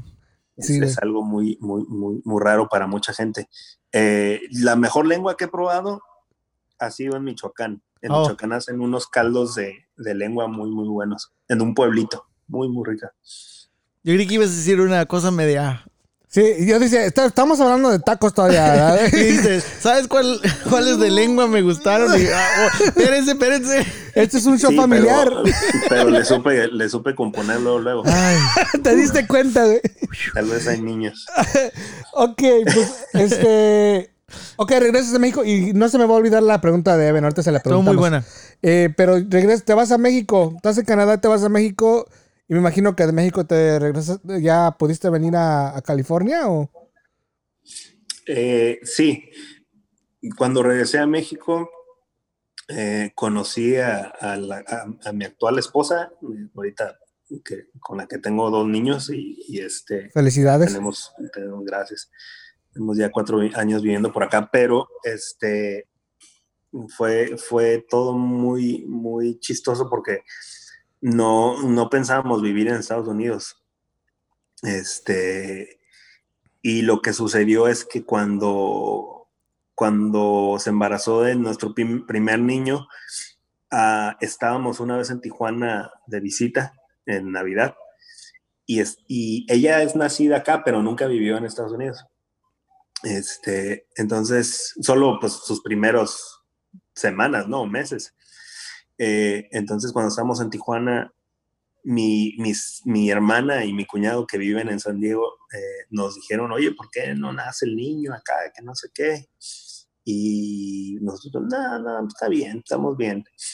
Y total que nos siguieron insistiendo, ¿no? Entonces, ya, ya ella tenía como unos siete meses más o menos. Entonces decidimos que sí. Entonces el niño nació en, en, en San Diego y yo, este, ya hacían casi años, casi 10 años que yo no cruzaba Estados Unidos. Este, entonces, pues, te, te imaginas la desesperación de decir, bueno, y ya decidimos que van a hacer allá. Se vino ella con, con mi familia porque ella sí tenía cómo pasar. Y yo me quedé allá porque estaba abriendo precisamente una empresa de efectos visuales y estábamos trabajando un proyecto mexicano, una película mexicana. Entonces, este, cuando después de unos, creo que más o menos un mes que ya este, este, tenía ya viviendo acá en Estados Unidos esperando pues lo del parto, decidí intentar sacar la visa. Ya había, lo había intentado como dos veces y me la habían negado. Entonces fui por tercera vez y me dieron la visa. Entonces crucé a Estados Unidos y a los tres días nace mi niño, entonces apenas me tocó verlo. Wow, güey, no mames se adelantó. Se adelantó este, como mes y medio, más o menos, como mes y medio, un mes más o menos. Este, y ya después estando acá, pues esperando, ¿no? Todo el proceso.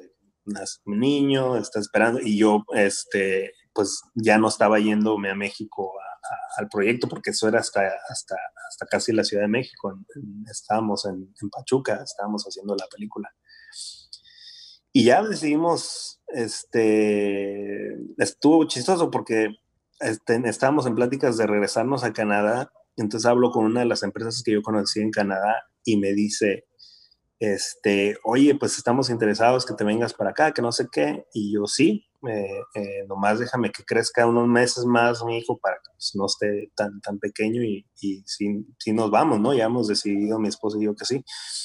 Este, y me dice, uno de los productores de la empresa me dice, oye, ¿y ahorita dónde estás? ¿En México, no? le digo, no, estoy aquí en San Diego. Ah, San Diego me dice, está cerca de Los Ángeles, ¿no? Y le digo, sí. Ah, pues sabes que acabamos de abrir una oficina en Los Ángeles, ¿no te interesaría ir a, a, a, conocerlos y, y, a ver, pues, qué onda? Y yo, pues sí, pero no tenía yo permiso para trabajar. Pues entonces fui a la entrevista, los conocí y, y ya este, las personas que estaban acá en, productores me dijeron, sí, viene recomendado por tal supervisor de allá de Canadá y sí, nos gustaría que trabajes con nosotros, ¿no? Entonces ya ahí fue como tomar la decisión, pues, ¿qué onda podemos hacer? Intentarle aquí a ver qué... Pero no teníamos la idea, o sea, no teníamos la idea de quedarnos, era nomás este, que naciera el niño y, y, nos íbamos, ¿no? Eh, teníamos la idea de regresarnos a Canadá. Entonces, este, pues hicimos el proceso migratorio, todo eso. Este, tuve que esperar para trabajar en esa empresa como ocho meses más o menos, porque no, no podía de otra manera. So, ¿Te esperaron, güey? Me, me, esperaron, ¿ah? Wow.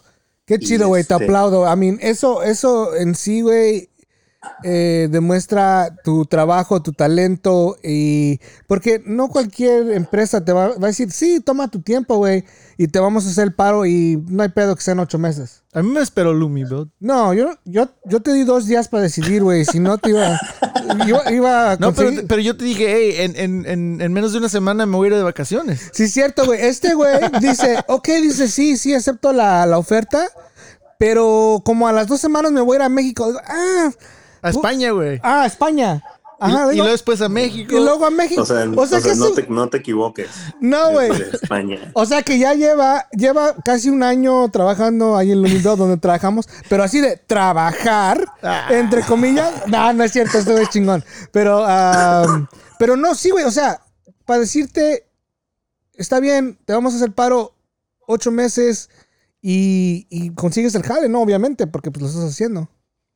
Sí, de, hecho, este, estuvo, estuvo este, algo accidentado también porque me quedé unos días, me quedé como dos días trabajando con ellos. Y, este, y dije, bueno, si el proceso migratorio pues dura dos meses, este, que no me paguen, ¿no? Hasta que ya me arregle todo, entonces ya, ya, este, porque para que no se metan en una bronca legal. Pero no, no les, no, no, ya cuando, bueno, ya cuando vi que iba a tardar más, entonces les dije, sabes que esto va a tardar más, este, yo les aviso. Y me preguntaban como cada dos meses. Después de los cuatro meses, seis meses tal vez me, dejaron de preguntar, entonces dije yo, ya, esto ya, ya se fue, ¿no? Ya valió madre. entonces ya cuando tuve, que, me llegó este, mis papeles, les volví a hablar y, y me dicen, sí, pues vete, todavía ahí, este, todavía estamos buscando, ¿no? Y este, y ya regresé con ellos y, y, estuvo chistoso porque ese día yo manejé desde San Diego a Los Ángeles y, y llegué un poquito tarde a la, las, no era las, era como la, ¿cómo se dice? Orientación.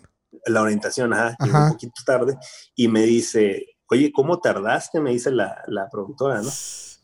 ¿Cómo tardaste? Y no, discúlpame, es que me aventé cuatro horas. No, digo, ¿cómo tardaste desde la primera vez que veniste hasta ahorita? Ah.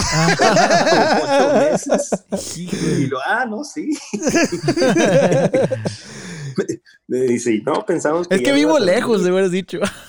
sí, no, es que el tráfico está, está duro. El tráfico está de ocho meses. Este, no, y, y, súper bien. Ahí, ahí sigo hasta la fecha con ellos. Qué chido. muy bien, ahora ellos son súper amigos, ¿no? Este, eh, porque trabaja una pareja ahí, eh, este, que son los encargados del estudio y pues ya conocen a, a mi esposa, a mis niños y mi niño se iba con uno de, una niña de, ellos y este, eh, súper bien, pues son muy buenas, muy buenas personas. Qué chingón, güey. Qué orgullo, qué orgullo mexicano, qué orgullo latino. no, gracias. Oír esa historia, de verdad. Sí, es muy inspiradora, güey, la neta. Eh, vamos a preguntar la pregunta de Evan porque yo sé que me va a regañar si no la pregunto. Sí, ya está enojado, ya lo veo. Ya se encabronó, ok. Mira, aquí, Evan preguntó que si alguna vez has utilizado software de videojuegos para desarrollar algunos efectos visuales. Sí, Sí, de hecho, este, el software que yo aprendí cuando me fui a Guanajuato a, estudiar es un, es un este, programa que se llama Maya. Y Maya se usa para películas y para, para videojuegos. Este, es para hacer 3D. Entonces, mm. sí, muchos de los programas que se usan para videojuegos se usan también para películas. Ah, ok. Sí, imagino que ven pregunta porque pues, está, también le gusta mucho lo de VR y te había comentado Alex que yo estoy trabajando con alguien en un proyecto también de esto de pedo de, una serie de un piloto, es, precisamente con Evan, que me encantaría este eh, contarte porque obviamente... Eh, Conectarlos. ajá, que, que, nos conectemos porque tal vez hasta se ocupe, ¿no? Para este proyecto en el que estamos trabajando y bueno. Sería un círculo, un círculo completo desde tocar música juntos hace 17 años, no verte, estás haciendo este pedo del cine y ahora pues yo me estoy metiendo un poquito, eh, no, no me cuento así como tú, eh, pero pues bueno, estaría chido platicarlo después. ¿Qué más? Eh, ¿hay, algo más por ahí? Chido, gracias Alex. no es todo. Oh, Cristian, Cristian preguntó...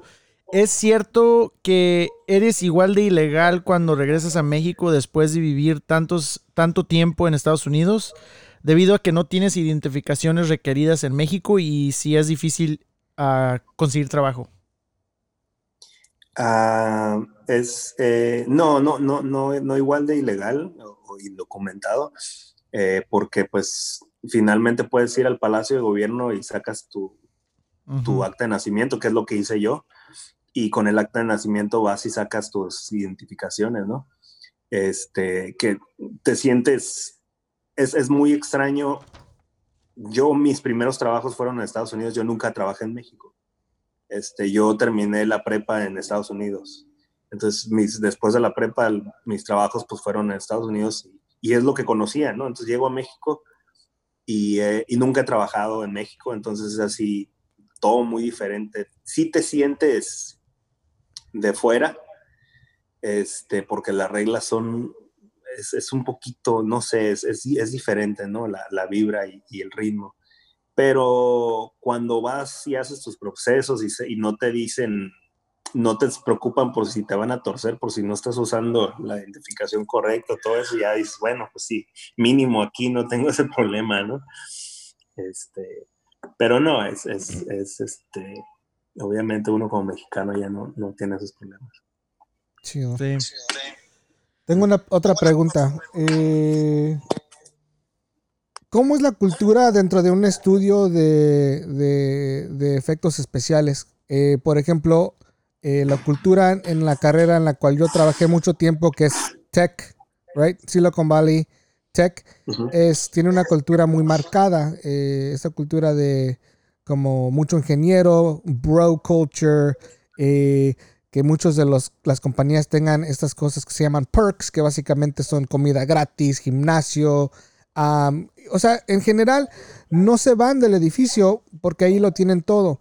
¿Cómo es la cultura dentro de una... ¿Es similar o es completamente diferente? Porque me imagino que trabajan largas horas, al igual que aquí en, en Tech, y por eso es que les, les, les dan todo para que este, si están trabajando largas horas, este, también tengan que comer o un gimnasio o lo que sea. Y la segunda pregunta, Alex, que es un poquito eh, ah, pegada a esa, es, ¿hay mucho latino en lo que tú haces? Y si no, ¿por qué es que, no sea así el caso?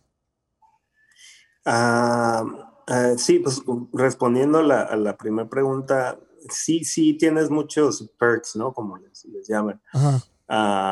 dependiendo mucho de la empresa en la que estés lo que sí es que a mí me cuentan que hace 15 años, mm, yo todavía no trabajaba en esto, pero hace 15, 20 años, eh, era, te daban todo, ¿no? O sea, tú llegas a una empresa, si te contrataban como staff, pues tenían ahí mismo, te daban de comida, te daban cena, este, no tenías que salir. Ah, ah tus beneficios, pues tenías todo, ¿no? Simón. Eh, todo tipo de beneficios y, y, sí era muy, muy, muy como ese tipo de juguetón el, el ambiente, ¿no? Ajá. Ahora no por, porque, porque han cambiado, ¿no? Los, los, tiempos y las reglas, yo creo, ya, ¿no? ya los presupuestos que había este, eh, se han limitado, yo creo que más que nada por el costo de vida y el costo de, de, California es muy caro, ¿no? Entonces ya un estudio para sobrevivir tiene que pagar más que, que, antes, ¿no? Eh, eh, incluso allá en el área de la bahía, es, es, es, ILM pues ya está cerrando por lo mismo. La, la empresa de, eh, de, de, George Lucas que vendió a Disney porque es muy costoso estar en San Francisco, ¿no? Este, no es lo mismo que los 80s o los 90s. Entonces, ¿qué hacen? Pues que, que, limitan más las, las cosas que le dan a los, a los empleados o los artistas, ¿no?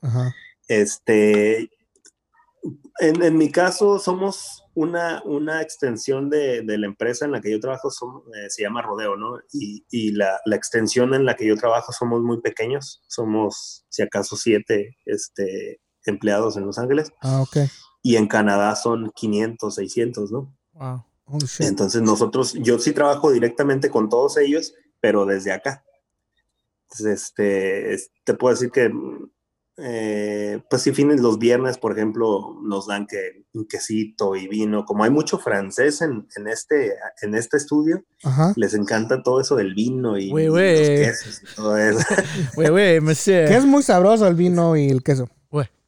Sí, sí, sí, sí. Y de, de hecho, este, eh, en el estudio se habla tal vez más francés que inglés, este, porque son, son no precisamente francés, pero de... En Canadá. ¿Cómo te puedo decir? Uno es de... Ay, se me olvida este país que hablan francés, pero no es Francia. Bueno, uno de ellos es de ahí, su esposa también vivió en Francia, pero es de papás de Estados Unidos. Este, hay otros dos de Francia y, y en Quebec, en Montreal, pues se habla francés y la empresa es de Quebec. Ah, ok. Entonces, este, eh, te digo, fines, eh, viernes, pues que, que un barbecue o, a veces eh, vinito o quesos, pero de ahí no pasa, de repente hacen como fiestas, pero no, no, no, no. No, no mucho, no es como antes. En la, en la empresa de Canadá sí tienen todo, tienen este, maquinitas, tienen tienen este, ¿cómo se llama? El, el pinball o mm, tienen ese tipo de maquinitas. a mí me tocó ir el año pasado a Rodeo, Canadá, y, tienen un bar completo, o sea, haz de cuenta que entras un, a un bar, lo tienen ahí dentro de la empresa, este, tienen sus propios cines pequeños ahí dentro, este, tienen unas megas fiestas, ahí sí se gastan frío de dinero en, en, en darle esas comodidades a, a los, a los artistas. Entonces sí está más el ambiente como el que, como el que dices. Ah, ok. Este, y mexicanos, mm, hay, hay varios, no somos muchos, pero sí hay varios. Eh, cuando yo estaba en México, en el estudio que estaba, todos los que estábamos en México están en Canadá ahorita, la, el 90%. Ah, ok. Este, entonces varios de mis, de mis amigos que, con los que trabajaba ya, pues están todos en, ya sea en Vancouver o en, Quebec. Ah, ok. Qué chido. ¿Otras preguntas por ahí? antes de que sigamos, un saludo a Bundio, es su cumpleaños. Aquí nos estaba diciendo. ¿Qué onda, Tiro? Saludos. Que nos recordó, dijo, un shout out. No, es que, mira, es parte de la empresa donde trabajamos. Eh, y usualmente siempre, güey, o sea, siempre sale como un recordatorio eh, a través del, sistema de eh, recursos humanos que tenemos. Y esta vez no me salió. So, sorry, Diro, te quiero mucho. Feliz cumpleaños. Que no, te mandé uno, pero en fin. Bueno, esta pregunta. No, pues mándale, pero una botella. Pues, sí, pues ahora le voy a. Un vino y un quesito. Un vino y un quesito. Sí, ándale. unos, tacos, unos tacos de lengua. Con, un vino y un queso. Pero sin albur. y un queso fresco. Vamos. queso cotija. es, bueno, esta pregunta, antes de, bueno, más que nada, antes de preguntarla, viva conectada con esta. ¿Alguna vez has pensado como dirigir tú una película o es algo que no, no entra en tu... Eh, sí lo he pensado, pero no, no, no he, no he hecho, no he creado ninguna idea ya este, concreta. Algún día sí me gustaría este, dirigir. Más un corto, ¿eh? No, no una película, primero un corto. Ah, cortometraje de unos 10 minutos. Sí, porque aquí un, uno que nos está escuchando me textió, se llama Moisés, el, también de nuestra, de donde trabajamos. Otro cuachara. Um, dice que siendo como una persona mexicana trabajando en efectos especiales, uh, ¿cómo te imaginarías crear una película con personajes como los luchadores de la AAA, El Santo, Tinieblas, Blue Demon? Uh, imaginando todo entre nivel como las películas de Spider-Man. Hace, hace cuenta como hacer una película de como de superhéroes, yo pienso que con los personajes de, de las luchas. Como, una, pues como así, ¿no? Como, como Blue Demon contra las momias de Guanajuato acá, a la antigüita. o recrear Nacho Libre. Esa, esa, película sí es sagrada para que veas. perra. A huevo. no, pues sí estaría chida esa idea, ¿no, Alex? O sea, algo así de, presupuesto alto, pero creando eh, eh, figuras, pues, históricas en, la, en lo que es la cultura ah, mexicana, ¿no? Por cierto, aquí tengo, aquí tenemos al, Blue Demon aquí arriba. Eh, así es que estaría chido, ¿no? Que alguien sacara un presupuesto para hacer una movie sí, estaría chido porque, pues, ahorita están las, películas viejitas, ¿verdad? Que, que, puedes encontrar en YouTube o, en, o comprarlas, ¿verdad? Pues, ¿te imaginas cuántos de nosotros iríamos a ver una película así, güey? Todos. No, incluso aquí, como la, la, la comunidad hipster, oh, les, les encanta eso, ¿verdad? Como el, el, folclore mexicano y las luchas. Sí, sí, sí, sí, sí, sí, no, definitivamente. Yo creo que Estaría, estaría padre. Eh, eh, y hay, hay, directores mexicanos ahorita muy buenos, digo, no, no se han puesto mucha atención, pero varios de los, eh, los Óscares, el mejor director se lo han llevado, mm, a excepción este último año, pero se lo han llevado mexicanos. Este, Cuarón, Alejandro y este del Toro. ¿Quién era el güey del, del, laberinto, Alex? ¿Cómo se llama ese güey? Mm, no, es él es este. Mm, ¿Cómo se llama ese güey? Guillermo, Guillermo del Toro. Ah, ese güey es chido, güey. Sí, él le gusta mucho la, fantasía. Eh, Iñárritu es, es un poquito más poético, más, más crudo, poético, mm, complejo. Es el que hizo Amores Perros, ¿no? Sí, es el que hizo Amores Perros y e hizo Birdman. Ajá. Hizo este. The Shape of Water. Shape of Water, Shape of Water. O, algo del Water. No, Shape of Water fue Guillermo del Toro. Y... Oh, sí. ¿Sí? Sí, sí. No, Alejandro ganó con. con. con esta película donde ganó este. Uh, soy malísimo con los nombres. A ver, Titanic, eh, protagoniza Titanic. Leonardo DiCaprio. Leonardo DiCaprio, ok, lo usó a él y ganó el Oscar Leonardo DiCaprio por, su, por primera vez con este director mexicano. ¿En qué movie, güey? En la de, ¿cómo se llama? Está en el, en el bosque, es, de época indios y ese, ese tipo de... Ah, oh, sí, sí. Um... The Remnant, ¿no? ¿Cómo se llama? oh, sí, Remnant. Cuando el pincho eso se lo chinga, ¿no? Sí, sí, sí. sí. Ajá. Esa movie estaba ah, perrona, güey. Oh, sí, fue de un director mexicano también. Pues este güey. Sí, Alejandro, ese fue Alejandro Iñárritu. Ajá. Bueno, creo que ya me, me, salté mucho, pero, pero a mí... no, está chido, güey. Así, así nos agarramos nosotros. una, una historia de, de, de, de, luchadores, a mí me gustaría ver algo no chusco, me gustaría ver algo serio, algo, algo, una vida así como cruda, este, no sí, sé. Güey si, si, si tuviera que haber efectos visuales, yo creo que sería lo que llamamos efectos invisibles, ¿no? Son efectos que están pero no se ven. Eh, tal vez por poner escenarios de época o poner edificios de época o, automóviles y ese tipo de cosas, ¿no? Pero realmente este, contar una buena historia, ¿no? De, de, luchadores. Sí, ¿sabes cómo me lo imagino yo, güey? Como los efectos, o no sé si sean efectos, Alex, eh como Sin City. ¿Sí se acuerdan de la película de Sin City que era como blanco y negro? Ándale. un pedo así, pero retro, obviamente, en la Ciudad de México o, cualquier ciudad. Este... En la, Arena México. Ajá, algo así, estaría chingón. Me tocó ir ahí. Está perro. Sí, sí, sí, sí. Sí, pues ya hace cuánto que no se hace una película de, luchadores. Y sí estaría bien perrón, man. La neta sí, güey. Yo me puedo, yo me puedo vestir de luchador para que. Incluso, sí, Nacho Libre. Pero incluso. Qué culero, güey.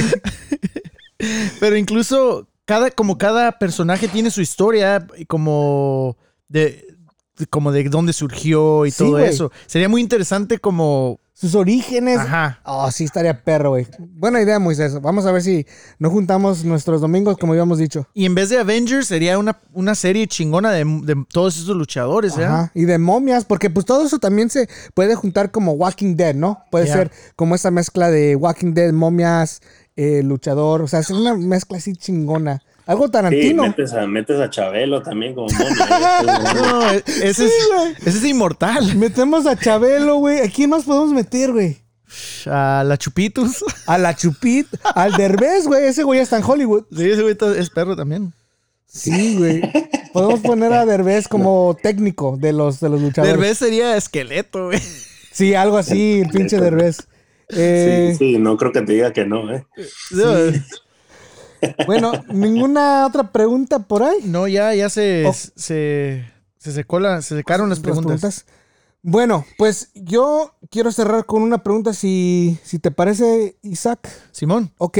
Eh, tu historia es increíble, Alex. Este, Gracias. Bueno, te vuelvo a decir, güey, te aplaudo. Qué orgullo. Gracias. Ah, la neta, pues sí, güey, el tiempo pasa en chinga y uno, uno a veces se olvida de esos momentos que, tuvimos y de repente pues te vuelves a encontrar con alguien y ya están haciendo algo que dices, holy shit, ¿cómo llegaste aquí? ¿No? O sea, estabas acá y ahora estás haciendo algo increíble.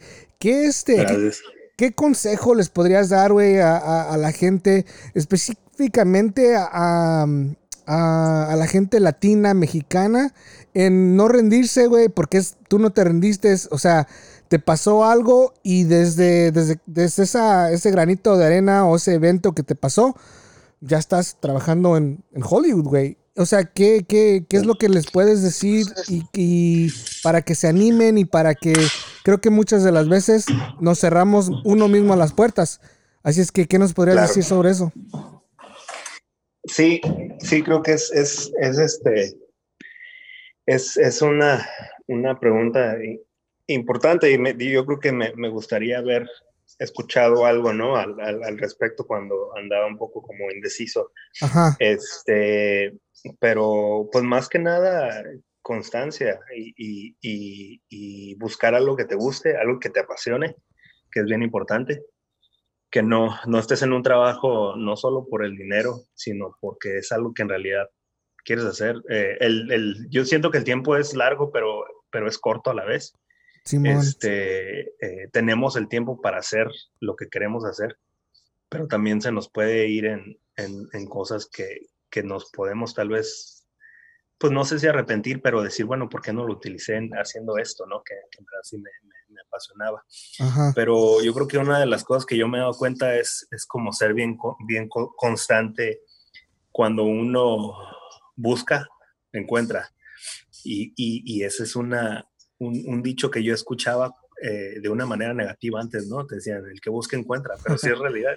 Sí. El que busca encuentra y no necesariamente lo malo, ¿no? Puede ser también lo bueno y muchas veces no sabes en, dónde vas a parar, pero si estás constante en lo que te gusta y estás ahí y estás buscando oportunidades, este, eh, eh, creo que te van a llegar.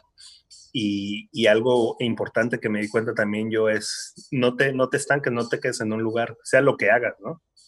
Aprende, exprime lo que le tengas que exprimir en el lugar que estés y, y si puedes y, y, es, y es más benéfico para, ti brincarte a otra empresa que tal vez te va a pagar menos, pero vas a aprender más, pues tómalo, porque realmente lo que más, más funciona es, es este, el conocimiento que, que, puedas obtener de algo, ¿no? Ya sea porque quieres un mejor trabajo, porque quieres más experiencia, o porque finalmente al, al final del día quieres tener tu propia, propia empresa de lo, que, de lo que estás haciendo, ¿no? Entonces, este, la, la, constancia y, y, y, buscar lo que te apasiona, yo creo que son, son cosas muy, muy importantes. No, no fijarse mucho en, el dinero al principio, que finalmente es importante, ¿no? A todos nos gusta, pero trata de, llegar a donde tengas que llegar. No, pues qué chingón, güey. Este, desde el fondo de mi corazón, este, muchas gracias. A, mí me has inspirado un chingo. Ah, siempre estoy buscando ese ánimo que me ayude a, seguir, a seguir siendo un este, mejor líder. Eh, en la posición que yo estoy, este, constantemente tengo que encontrar pues esa motivación, ¿no? Porque pues, eh, como tú sabes, este, no, es fácil. Y creo que esta llamada, e, e, este, este podcast, me ha, me ha dado este, la gasolina para poder... Este, Daddy Yankee. Daddy Yankee, dale. Eh, no, para, para, para, y la energía para poder este, ir al mundo y decir, ok, cool. O sea, si Alex lo pudo hacer y tuvo estas, este, estas, estas, estas, estos muros enfrente de él, que yo la neta no tuve, sí, en, algún tiempo yo también fui indocumentado, no, eh, no así, no tuve la misma situación, pero quiero que la gente tome tu, tu historia, tu ejemplo y que diga, wow, ok, si él lo pudo hacer, tomó esos riesgos y ahora está viviendo pues la vida que quiere vivir, ¿por qué yo no? Y yo me incluyo en esa en ese grupo, así es que bueno, pues gracias más que nada, cabrón, porque la neta este eres como había dicho Isaac, eres un orgullo mexicano, eres eh, gracias, gracias. una persona tremenda que que espero ver tu nombre en luces. Eh, bueno, ya está, obviamente, pero espero que hagas cosas todavía más grandes y, cuando, cuando lo logres, pues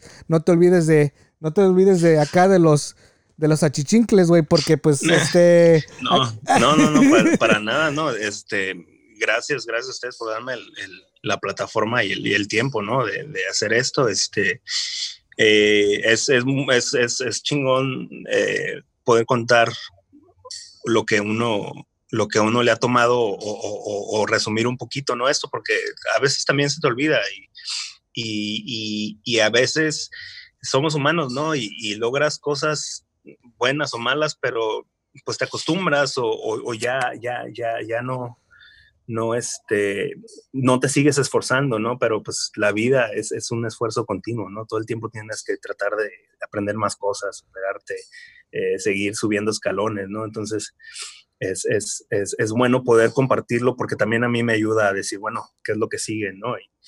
Y este, y no, pues yo, yo también les agradezco que me hayan dado el, el tiempo y, de compartir un poquito mi historia y volver a hablar este, contigo y conocer a Isaac y, y este, espero que en, en, en, dado momento no muy lejano este, nos podemos dar la vuelta por allá, ¿no? Y, y ya platicar, echar una chela y cotorrear bien. Sí, güey.